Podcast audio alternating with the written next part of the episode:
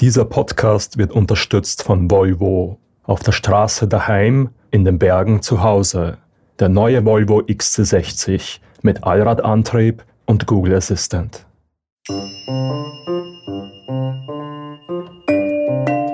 Es gibt eigentlich kaum Beschwerden oder Krankheiten, auf die Natur oder auch spezifischer die Berge überhaupt gar nicht wirken. Und wenn es nur ein psychischer Effekt ist, der sich einstellt, eben zum Beispiel in der Art und Weise, wie wir Schmerz empfinden und damit umgehen. Ähm, man kann aber schon unterm Strich wirklich guten Gewissens sagen, wer sich und seiner Gesundheit etwas Gutes tun will, der sollte in die Berge fahren. Hallo und herzlich willkommen zu Bergwelten, dem Podcast über Höhen und Tiefen. Mein Name ist Mara Simpeler und bei mir im Studio ist heute meine Kollegin Katrin Rath. Hallo Katrin. Hi Mara. Katrin, wie geht's dir? Ganz gut, danke. Dir auch? Mir geht's auch gut. Und das ist jetzt zwar so eine Floskel, die man sich gerne stellt in einem Podcast, aber in unserem Fall hat sie ja tatsächlich was mit dem Thema zu tun, um das es sich heute drehen wird. Ganz genau. Ich habe mich in den letzten Wochen stark mit dem Thema Berge und Gesundheit auseinandergesetzt. Also wie die Berge auf unsere Gesundheit wirken. Ich denke, wir kennen alle das Gefühl, dass einem Berge oder einfach die Bewegung in der Natur einfach gut tut. Ja, wobei, ich sag's dir jetzt ganz ehrlich, ich war am Wochenende in den Bergen und was mich beschäftigt, ist mein Muskelkater und meine Knie. ja gut, das kenne ich auch nur zu gut. Aber irgendwie, trotzdem, wenn man mit einem Problem in die Berge geht, finde ich, kommt man ohne das Problem wieder heim. Oder zumindest mit einer Lösung für das Problem. Das stimmt. Und mit voll. Knieschmerzen. ja, das muss ich auch sagen, dass es mir äh, psychisch schon wahnsinnig gut getan hat, mal wieder die Stadt zu verlassen und rauf auf einen Gipfel zu gehen. Das glaube ich. Und genauso geht es halt auch ganz vielen anderen. Und ich habe mich dann gefragt, ob man diese Wirkung nicht vielleicht irgendwie messen kann. Oder besser gesagt, die Wirkungen. Ich bin nämlich überzeugt davon, dass Berge sehr vielfältiger wirken, als dass man sich einfach besser fühlt, wenn man zurückkommt. Spannend. Ich glaube, ich weiß auch schon, mit wem du dich dafür getroffen hast, weil wir haben ja eine ehemalige Bergweltenkollegin, die Christina Geier, die wir unter Ina kennen. Und die kennt sich mit der Thematik ganz gut aus. Genau. Ich bin der Sache mit Ina auf den Grund gegangen. Hallo, ich bin die Ina, Christina Geier und ähm, bin Autorin, habe äh, für Bergwelten gearbeitet als Redakteurin, davor bei einer Philosophiezeitschrift in Hamburg und habe mich jetzt vor knapp drei Jahren selbstständig gemacht und arbeite jetzt als Autorin. Habe letztes Jahr mein erstes Buch herausgebracht, gemeinsam mit dem Mediziner Arnulf Hartl vom Institut für Ökomedizin äh, in Salzburg. Und darin geht es um Gesundheit und Natur im weitesten Sinne. Das Buch trägt den Titel Heilkraft der Alpen. Und damit ist Ina genau die richtige Ansprechpartnerin für das Thema Gesundheit und Berge. Sie selbst hat begonnen, sich damit auseinanderzusetzen, als sie gemerkt hat, dass sich was in ihr verändert, wenn sie viel in den Bergen unterwegs ist. Weil ich in irgendeiner Form auch das Gefühl hatte, das persönlich erfahren zu haben, weil ich selber eine ganz große Liebe für die Berge entwickelt habe, so über die letzten, ja, sind jetzt wahrscheinlich schon ein gutes Jahrzehnt eigentlich ähm, und einfach auch gemerkt habe, wie gut mir das tut und was das mit mir macht, wenn man sich regelmäßig draußen bewegt und was das auch psychisch mit einem macht. Und insofern war das Thema für mich ähm, ein schönes und persönlich auch irgendwie ein wichtiges. Und Ina lebt inzwischen selbst mitten in den Bergen, nämlich im Gesäuse in der Steiermark. Dort habe ich sie zu einer Wanderung getroffen, um herauszufinden, ob das, was wir intuitiv spüren, wenn wir draußen unterwegs sind, auch wissenschaftlich belegt werden kann.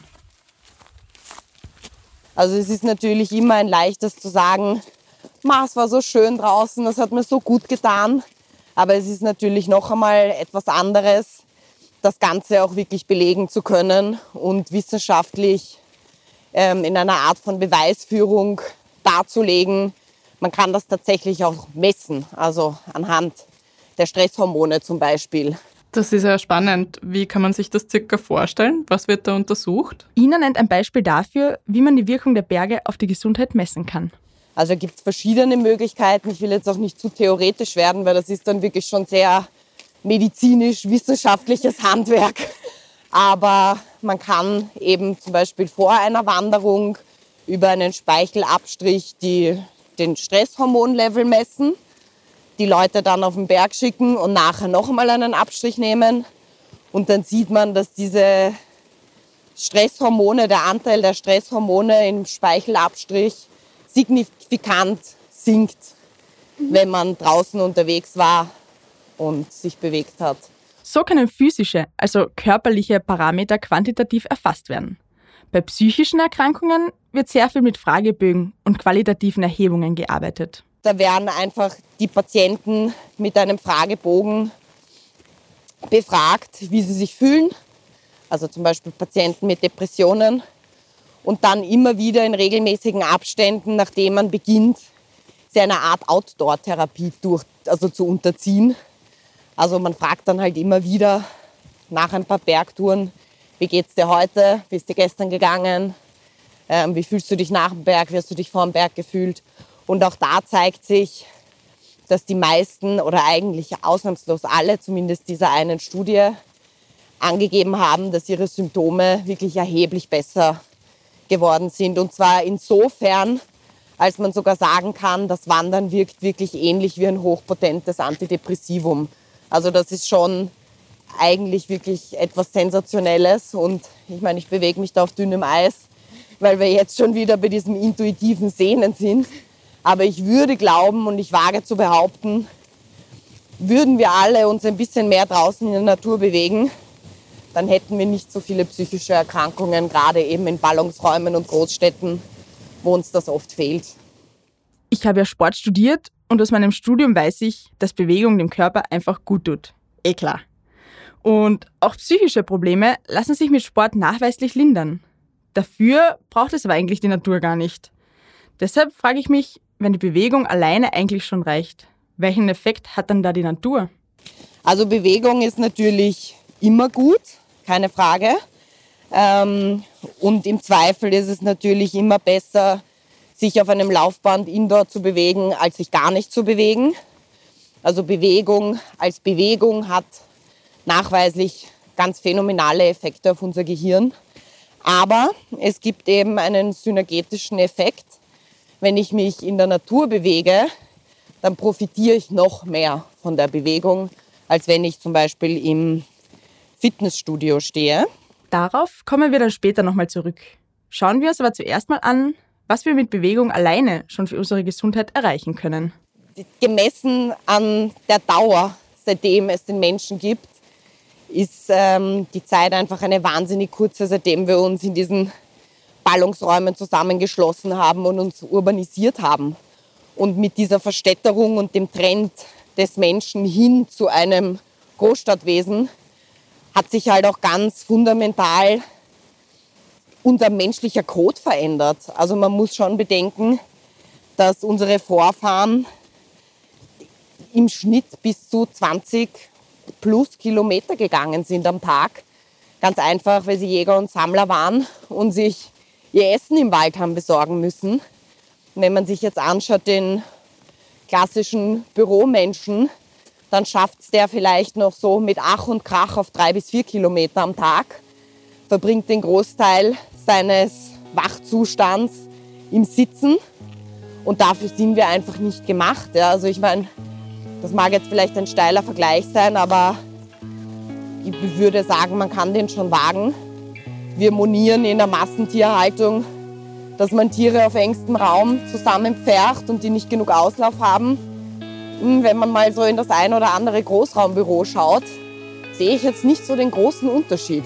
Also wir haben einfach unseren Lebensstil nachhaltig verändert durch den Einzug in die, in die urbanisierte Großstadtwelt.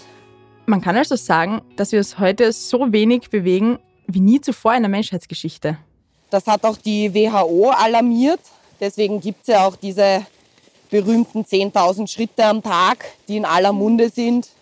Umgerechnet kommt man da auf circa sieben Kilometer am Tag. Das empfiehlt die WHO offiziell, damit man einen gesundheitsfördernden Effekt erzielen kann durch Bewegung.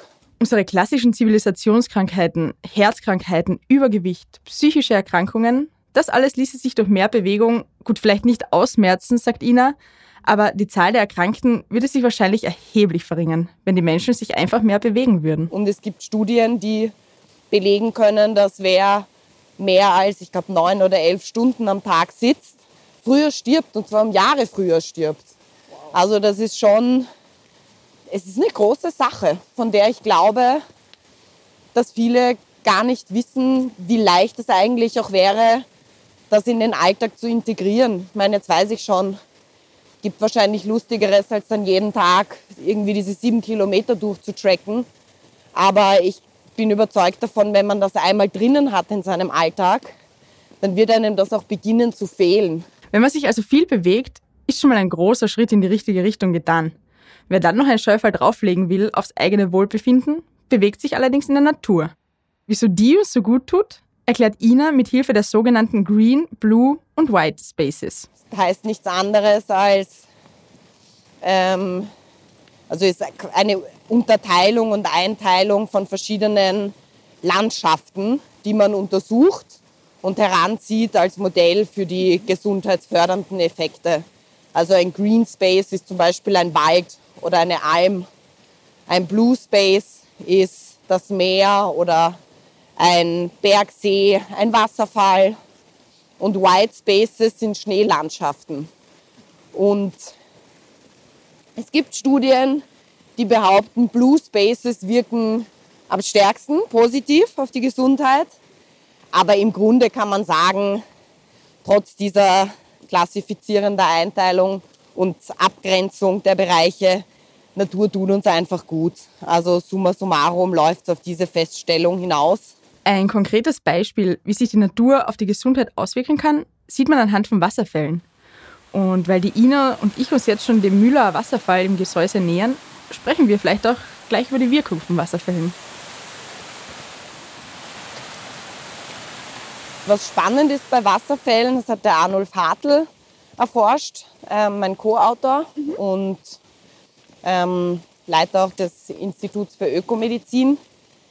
Die haben herausgefunden, dass jeder Wasserfall seine ganz eigene Wirkung entfaltet. Also jetzt könnte man meinen, Wasserfall ist immer Wasserfall und jeder Wasserfall hilft zum Beispiel gegen Asthma.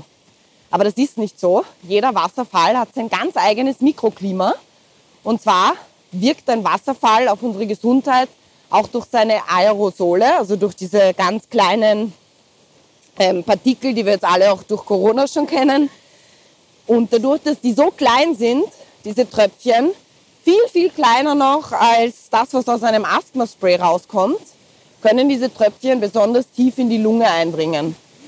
Und manche Wasserfälle helfen nachhaltig gegen Asthma, andere helfen bei Burnout. Ina sagt aber auch, dass natürlich jede Form von Natur gegen Stress und Burnout, dass er vom Stress kommt, hilft. Dass da jetzt einzelne Wasserfälle auf genau dieses Krankheitsbild hin untersucht werden, ist natürlich schon sehr spezifisch und engt die Untersuchung etwas ein. Aber es ist auch de facto egal, ob jetzt dieser Wasserfall bei jener Erkrankung hilft oder nicht. Ich meine, es gibt da schon noch maßgeschneiderte Angebote. Gerade für Asthmatiker kann man eben äh, an den Krimler Wasserfällen im Pinzgau so einen richtigen Urlaub buchen, um eben diese Form der Behandlung auch zu, zu machen. Da ist man dann jeden Tag eben an diesem Wasserfall und atmet diese Aerosole ein und bewegt sich. Aber ich glaube, man kann schon festhalten, dass jeder äh, von, von diesen Spaces, ob jetzt blau, grün oder weiß, profitiert. In den Alpen oder generell in den Bergen kommt aber noch ein Pluspunkt für die Gesundheit dazu. Und für die Berge ist natürlich auch äh, eine Besonderheit und signifikant, was wir damit für unsere Gesundheit tun können, die Höhenluft. Also das darf man natürlich auch nicht außer Acht lassen, ähm, weil in der Höhenluft die Luft einfach reiner ist und damit unsere Atemwege reinigt, die Lunge reinigt und auch den Transport des Sauerstoffs von der Lunge in Gehirn und Muskeln fördert. Also wenn wir in der Höhenluft uns bewegen, wenn wir dort wandern, ist das quasi wie so ein Frühjahrsputz für unsere Atemwege und unsere Lunge. Das heißt jetzt natürlich nicht, dass man sich sofort auf eine Himalaya-Expedition vorbereiten soll, wenn man sich etwas Gutes tun will. Das geht dann nämlich womöglich in die falsche Richtung los. Es reicht glücklicherweise schon, wenn man sich 1000 Meter über dem Meeresspiegel aufhält. Auf dieser Höhe gibt es in den Alpen vor allem Wälder, wie den, durch den wir im frühsommerlichen Gesäuse streifen. Die punkten nicht nur mit guter Luft, sondern haben noch einen zusätzlichen positiven Effekt auf die Gesundheit. Es ist auch wissenschaftlich erwiesen, dass allein diese Signalfarbe Grün etwas in uns auslöst. Und das ist evolutionär bedingt. Also in uns steckt doch noch mehr Steinzeitmensch, als uns vielleicht lieb ist. Aber unsere Vorfahren haben halt aus der Farbe Grün ablesen können, aha, hier wachsen Pflanzen, ergo es muss irgendwo Wasser geben, ergo es werden auch Tiere da sein, die wir jagen können, wir haben Wasser zum Trinken. Also grün war einfach eine Farbe, die, die dem Menschen signalisiert hat und eben heute immer noch tut, das passt hier für dich, hier kannst du gut leben, hier findest du Nahrung, hier findest du Wasser. Und deswegen auch das kann man eben wissenschaftlich ähm, belegen, geht es uns in einem Wald besonders gut. Nicht umsonst hat sich jetzt auch langsam bei uns diese Praxis des Waldbadens etabliert, kommt ja ursprünglich aus Japan. Also auch dieser Space, dieser Green Space hat wirklich erstaunliche Effekte auf unsere Gesundheit. Wenn man jetzt die positiven Effekte hernimmt, die Natur an sich auf uns hat und mit den positiven Effekten kombiniert, die die Bewegung hat, kann man den Erfolg ordentlich maximieren. Natur wirkt auch, wenn ich nur in ihr sitze und Bewegung hilft auch, wenn ich es am Laufband im Fitnessstudio betreibe. Aber wenn ich mich draußen bewege, dann ist das quasi, ja, da erziele ich die besten Effekte für meine Psyche und meinen Körper. Weil du jetzt die Effekte ansprichst, gegen was alles hilft denn jetzt eigentlich Bewegung in der Natur? Darauf hat Ina eine ganz einfache Antwort. Eigentlich kann man wirklich sagen, es gibt nichts, wogegen es nicht hilft. Und das Erstaunliche ist, es hilft ja nicht nur, wenn der Hut schon brennt, also wenn man akut schon eine Depression hat oder Asthma hat oder eine Allergie hat. Man profitiert eben auch schon präventiv von, von Natur. Also man kann eben ganz viele dieser klassischen Zivilisationskrankheiten, ob das jetzt Übergewicht ist oder eine Herz-Kreislauf-Erkrankung, das Risiko daran zu erkranken erheblich mindern, wenn man, wenn man sich regelmäßig bewegt. Ina sagt also, dass Bewegung in der Natur vor allem auch präventiv wirkt. Aber was, wenn der Hut jetzt schon brennt, wenn die Gesundheit bereits beeinträchtigt ist? Kann der Wandern noch helfen? So viel vorab. Es kann. Ina hatte ein ganz schönes Beispiel parat. Wenn der Hut schon brennt, hilft Wandern natürlich auch bei, bei schweren Depressionen und sogar bei suizidalen Patienten. Also es gab eine äh, Klinik, eine Einrichtung, die mit suizidalen Patienten eine Wanderintervention durchgeführt hat über sechs Wochen. Ähm, und es gab eine Kontrollgruppe, die mit ähm, Antidepressiva, mit Psychopharmaka behandelt worden ist. Und im Vergleich dazu eine Gruppe, die auch medikamentös eingestellt war, aber darüber hinaus auch wandern gegangen ist. Und da hat sich dann einfach gezeigt, nach diesem Testzeitraum, dass die Wandergruppe der suizidalen Patienten psychisch wesentlich besser aufgestellt war als die Gruppe, die nur medikamentös behandelt worden ist. Also auch da sieht man in einer so ernsten Lage, da reden wir ja jetzt nicht von ein bisschen Heuschnupfen, sondern wirklich von schweren Depressionen, von Selbstmordgedanken, dass sogar dann in diesem schweren Stadium Natur noch wirklich Unglaubliches zu verrichten vermag. Aber so weit sollte man es ja bestenfalls nicht kommen lassen, oder? Na, wenn irgendwie möglich, natürlich nicht. Wie verhindern wir also, dass der Hut überhaupt zu brennen beginnt, um bei dieser Metapher zu bleiben? Nach einer kurzen Pause kommen wir nochmal zum präventiven Nutzen von Bewegung und Natur zurück und schauen uns an, wie sie dosiert werden soll. Wie ein Smartphone. Nur größer, intelligenter Außen und innen. Hey Google. Konnektivität? Noch smarter mit Google Assistant. Parken? Noch smarter mit 360-Grad-Kamera. Sound? Noch smarter mit Bowers und Wilkins Soundsystem. Laden? Noch smarter. Sicherheit? Noch smarter. Bremsen? Noch smarter. Einfach smarter. Der neue Volvo XC60 mit Google Assistant. Jetzt im attraktiven Leasing. Mehr auf volvocars.at. Hallo zurück beim Bergwelten-Podcast. Bevor wir jetzt weiter darüber sprechen, was die Berge für unsere Gesundheit tun können, ein kurzer Hinweis in eigener Sache. Wenn du gerne deine Bergabenteuer auf Video festhältst, hast du vielleicht Lust beim Bergwelten Video Rookie mitzumachen. Das ist ein Wettbewerb, bei dem wir die schönsten Bergvideos suchen. Alle Infos dazu findest du auf bergwelten.com slash Video Rookie 2021. Und zu gewinnen gibt's auch was, nämlich ganz schön viele tolle Preise, unter anderem eine Kamera von Sony. Noch einmal, der Link für die Teilnahme ist bergwelten.com slash Video Rookie 2021. Wir haben gerade gehört, dass man Krankheiten und gesundheitliche Probleme mit Hilfe von Bewegung und Natur nachweislich lindern und vor allem verhindern kann. Warum gibt es dann aber noch immer so viele Menschen, die an Zivilisationskrankheiten oder den Folgen von zu wenig Bewegung leiden, wenn man das doch eh weiß? Ina meint, dass da noch viel getan werden muss, damit das noch viel mehr Menschen wissen. Ähm, zum einen glaube ich, bedarf es da schon noch, noch ähm, einiges an Aufklärungsarbeit. Also ich würde mal behaupten, Bergweltenleser werden schon ein ganz gut ausgeprägtes Maß an Naturverbundenheit haben. Also ich denke mir, jemand, der das Bergweltenmagazin regelmäßig liest, wird schon irgendeinen Bezug haben zur Natur und die Berge lieben und vermutlich auch ab und an einmal in die Berge gehen. Ähm, die Frage ist vielmehr, wie erreicht man eigentlich so die, die Couch-Potatoes, die, die sich denken, Berge, na damit fange ich gar nichts an.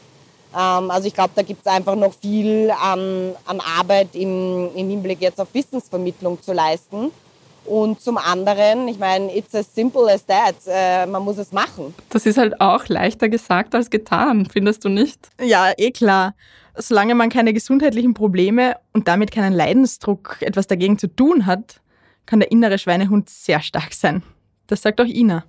Da sind wir sicher noch sehr bequem und ich glaube, gerade so jüngere Personen ähm, oder auch Personen noch mittleren Alters, die vielleicht auch noch nicht von diesen klassischen Zivilisationskrankheiten betroffen sind, werden sich auch fragen, warum soll ich das machen? Ich bin pumperl gesund, ich bin jung, ich gehe gern feiern. Warum, warum soll ich jetzt was für meine Gesundheit tun? Gerade wenn der Hut noch nicht brennt. Also ich denke mir, wenn man dann schon wirklich sehr leidet, dann ist natürlich der Leidensdruck auch ein Antrieb, wirklich aktiv jetzt in die Gänge zu kommen und was zu machen. Also ich kenne diesen inneren Schweinehund ja persönlich. Ich muss sagen, wenn ich so ein bisschen schlecht drauf bin, passiert es mir auch total oft, dass ich auf der Couch versumpfe mit der hunderttausendsten Staffel von Friends auf Netflix und einem Eis, obwohl ich eigentlich weiß, dass es mir besser täte, die Tür aufzumachen, rauszugehen und zum Beispiel im Wald spazieren zu gehen. Ja, so geht es, glaube ich, ganz vielen und nicht nur dir. Und da verrät aber Ina auch, wie man diesen inneren Schweinehund überwinden kann. Ich denke mir, wenn man versucht, diese Praxis in den Alltag einfließen zu lassen und eben Bewegung in der Natur im eigenen Leben zu etablieren, auch als eine Art, ich weiß nicht, Gewohnheit oder Ritual, dann bin ich ziemlich sicher, dass sich nach einer gewissen Zeit ein Gewöhnungseffekt einstellt und man das dann ganz automatisch macht, weil man einfach merkt, mir geht es danach besser. Ob das jetzt eben ist, dass ich einen klaren Kopf haben will oder dass mich irgendein Problem beschäftigt. Und es ist ja erstaunlicherweise relativ oft der Fall, dass man mit einem Knoten im Kopf in den Wald reingeht und relativ gelöst rauskommt oder zumindest einen Weg gefunden hat, wie man diesen Knoten aufdröseln könnte. Und wenn man das einmal erfahren hat und erlebt hat, dann glaube ich, dass man automatisch dran bleibt. Also in, in, meines Erachtens geht es wirklich darum, einfach mal zu beginnen, ja, einfach mal die ersten Schritte zu machen. Das kommt ja nicht von irgendwo. Wenn man also einmal gemerkt hat, was Natur und Bewegung bewirken können, fällt es leichter, das Ganze in den Alltag zu integrieren. Das muss man aber natürlich erst mal zulassen. Ich meine, das klingt so simpel, aber wie oft machen wir denn das, dass wir wirklich Natur auf uns wirken lassen und sie auch nicht nur jetzt als Ort instrumentalisieren, um so und so viel Kilokalorien äh, zu verbrennen. Also ich glaube, da geht es schon noch um, um eine Bereitschaft, Natur auf sich wirken zu lassen. Das klingt doch schon mal sehr motivierend. Wenn wir jetzt sagen, dass die Natur wie eine Art Medizin ist, wie dosiert man denn Bewegung und Natur sozusagen am besten? Ina sagt, dass das ganz individuell ist. Aber die Empfehlung der WHO, 10.000 Schritte am Tag zu gehen, ist schon eine ganz gute Grundlage. Im Grunde geht es aber vielmehr darum, sich nicht durch Vorgaben von außen stressen zu lassen, sondern einfach auf den eigenen Körper zu hören. Also Patentrezept gibt es keins. Und ich glaube, das wäre auch vermessen zu glauben, dass es jetzt ein Allheilmittel gibt für so viele schier unüberschaubare Individuen, von denen ja jeder seine ganz eigenen Vorlieben und Vorstellungen hat. Also ich bin mir auch sicher, es ist jetzt nicht jeder gemacht für ein High-Intensity-Trainingsprogramm, ja, aber wenn es nur ist, dass jemand, der vielleicht eher gemütlich veranlagt ist, entdeckt, mh, hm, so ein Spaziergang im Wald. Und wenn es nur gemächlich gehen ist, das tut mir irgendwie gut. Also wir gehen jetzt hier auch gerade durch den Wald und ich bin mir sicher, nachher, wenn wir zurück sind, werden wir merken, wir fühlen uns irgendwie ein bisschen gelöster, ein bisschen klarer im Kopf. Wir hören die Vögel zwitschern, wir spüren die Sonne auf der Haut, wir spüren die Steine unter unseren Füßen. Also das sind einfach so viele multisensorischen Eindrücke, wie man in der Wissenschaft sagt, die einen Einfluss haben auf unser Wohlbefinden und unsere Gesundheit. Natürlich gäbe es auch viele weitere Studien, wie eben die vorhin angesprochene mit den Wasserfällen, die Vorgaben dafür liefern, wem was besonders gut tut. Es wird zum Beispiel auch untersucht, ob ein Mischwald besser wirkt als eine Fichtenmonokultur. Das sind dann aber schon sehr spezifische Auseinandersetzungen mit der Materie und da muss man dann schon aufpassen, dass man sich nicht in den Details verliert. Wissenschaft per se kann nie an einem Ende ankommen. Und dann gibt es, wie, wie schon vorhin besprochen, halt auch so Fragen, die für mich nicht immer ganz schlüssig sind. Ja? Also welcher Wasserfall hilft jetzt gegen welches konkrete Problem? Ich meine, ist natürlich schön für, für alle Asthmatiker zum Beispiel zu wissen, es gibt diesen Krimler Wasserfall, aber man darf sich dann in diesen sehr spezialisierten Studien auch nicht verlieren. Also da kommt einfach wieder so dieses in sich hineinhören ins Spiel, weil ich einfach glaube, man kann einfach das Ganze, diese ganze Thematik schon auf diesen Sukutsu herunterbrechen. Sich draußen zu bewegen, ist so ziemlich das Beste, was wir für uns tun können. Äh, als ja, Prävention, als Danke an den Körper, einen Ausgleich zu schaffen zu dem ja, Hightech-Leben, das wir führen, hauptsächlich im Sitzen auch verbringen, in Innenräumen. Und da braucht es dann, finde ich, keine Studie, die, die, die sagt, ja, du musst in diesen Wald gehen, weil dann der reinigt besonders gut deine Atemwege oder du musst an dem Wasserfall sitzen, weil der hilft also total bei Burnout. Ich denke mir, ein bisschen gesunden Menschenverstand und intuitives Fühlen sind oft der Schlüssel dazu, den richtigen Space, wenn man bei diesen Begriffen bleiben will, für sich zu finden. Und wenn man es jetzt geschafft hat, tägliche Bewegung und eine Portion Berge oder zumindest Natur in den Alltag zu integrieren. Kann es denn dann auch passieren, dass man irgendwann zu viel macht? Naja, wenn man merkt, wie gut einem etwas tut, will man das natürlich immer und immer und immer wieder machen. Da kann es dann schon passieren, dass man süchtig wird. Das sagt auch Ina. Also ich glaube schon, dass irgendwo so ein bisschen ein Suchtpotenzial besteht. Wobei ich jetzt mal die steile Theorie vertrete, dass das von allen Süchten wahrscheinlich eine ist, die man allein aus gesundheitlichen Gründen schon ganz gut vertreten kann. Zu viel gibt es also nicht wirklich. Solange man natürlich weiterhin auf den Körper hört und schaut, was einem wirklich gut tut. Wenn man viel unterwegs ist, sollte man nur aufpassen, dass sich kein Abnützungseffekt einstellt. Das wäre ja so, als würden wir jeden Abend immer nur Spaghetti Pomodoro essen. Ist gut, keine Frage. Aber wenn ich es jeden Abend habe, dann werde ich vielleicht schon irgendwann einmal Lust haben auf, ich weiß nicht, ein Risotto oder einfach ein Käsebrot. Und ich denke mir, so verhält sich auch mit der Bewegung draußen. Also je bunter wir das gestalten und desto unterschiedlicher wir auch unsere Wege wählen oder auch die Art, wie wir uns bewegen. Also es macht einen Unterschied, ob ich mal gemütlich spazieren gehe, ob ich am Fluss laufen gehe, ob ich am Berg gehe, ob ich am Berg auf Zeit gehe oder auf Genuss, ob ich das alleine mache, ob ich das mit äh, Kollegen, Freunden mache. Also ich bin mir sicher, je, je bunter und vielfältiger ich meine Bewegung draußen gestalte, desto weniger wird sich ein Abnützungseffekt einstellen. Im Gegenteil, ich glaube, je mehr wir uns draußen bewegen, desto mehr werden wir das auch brauchen. Also ich sehe das eher so in die entgegengesetzte Richtung. Ich glaube, man wird dann eher vielleicht immer mehr wollen, ja immer weiter hoch, höher hinaus wollen. Aber das muss ja nichts Schlechtes sein. Das heißt, wenn ich das jetzt mal zusammenfasse, was du mir da alles erzählt hast, heißt das, Bewegung in den Bergen tut uns erwiesenermaßen gut und hält uns körperlich und geistig gesund. Man muss nur mal anfangen, um zu sehen, wie gut es tut. Und dann wird man wahrscheinlich auch nicht so bald damit wieder aufhören. Das macht dann aber auch nichts, solange man auf seinen Körper hört. Habe ich das jetzt ungefähr richtig gesagt? Ja, das ist absolut perfekt zusammengefasst. Da bleibt mir eigentlich nur noch zu sagen, liebe Zuhörerinnen und Zuhörer, geht's raus und bewegt euch. Euer Körper und Geist werden es euch danken.